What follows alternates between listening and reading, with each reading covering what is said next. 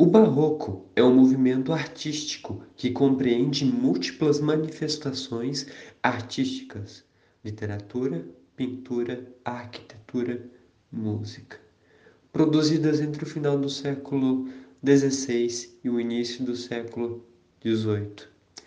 Nas expressões das contradições que o ser humano vivia no contexto em que essa estética surgiu, foi uma época marcada pela reforma protestante e pela contra-reforma.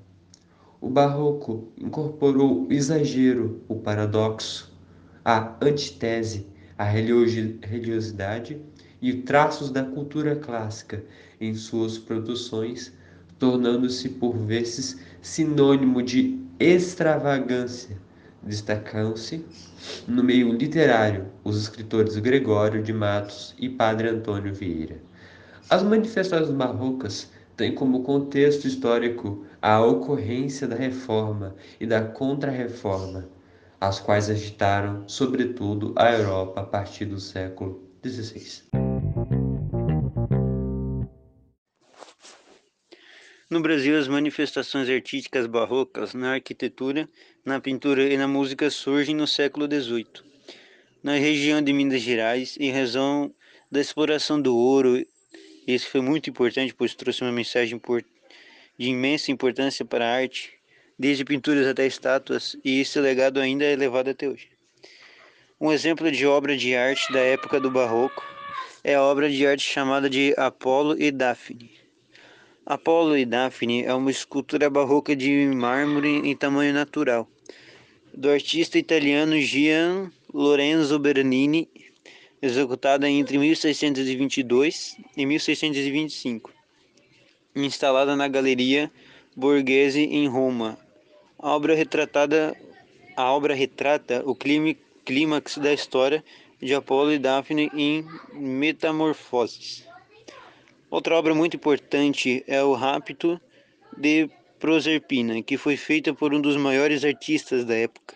Seu significado seria um pouco intrigante, pois nada mais é uma escultura que conta a história de Plutão, que é superado pela beleza de Proserpina, então ele a rouba para poder levar ao submundo. O Barroco tentou exprimir uma religiosidade de princípio medieval com uma sofisticação de arte renascentista. Dentre os principais representantes desta arte, podemos destacar o escultor Antônio Francisco de Lisboa, mais conhecido como Aleijadinho, e o pintor Manuel da Costa Ataíde. Por volta de 1915, foram criadas cerca de 95 teses. Teses essas que questionavam os dogmas da Igreja Católica. E ainda fundamentavam uma espécie de um novo cristianismo. E esse movimento foi conhecido por Reforma Luterana ou Reforma Protestante. Ambos os nomes eram relacionados a este movimento.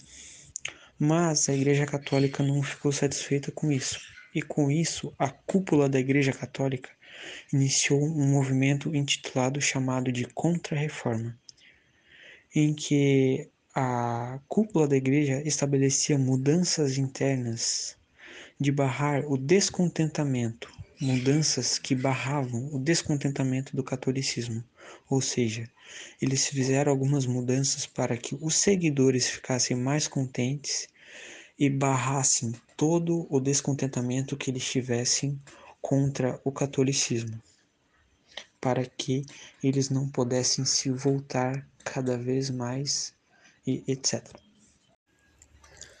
Eu sou o aluno Nicolas Augusto Galina, da turma 2 Agro 1, com meus companheiros de equipe Gabriel Azael Miranda e Cauã Henry Schneider.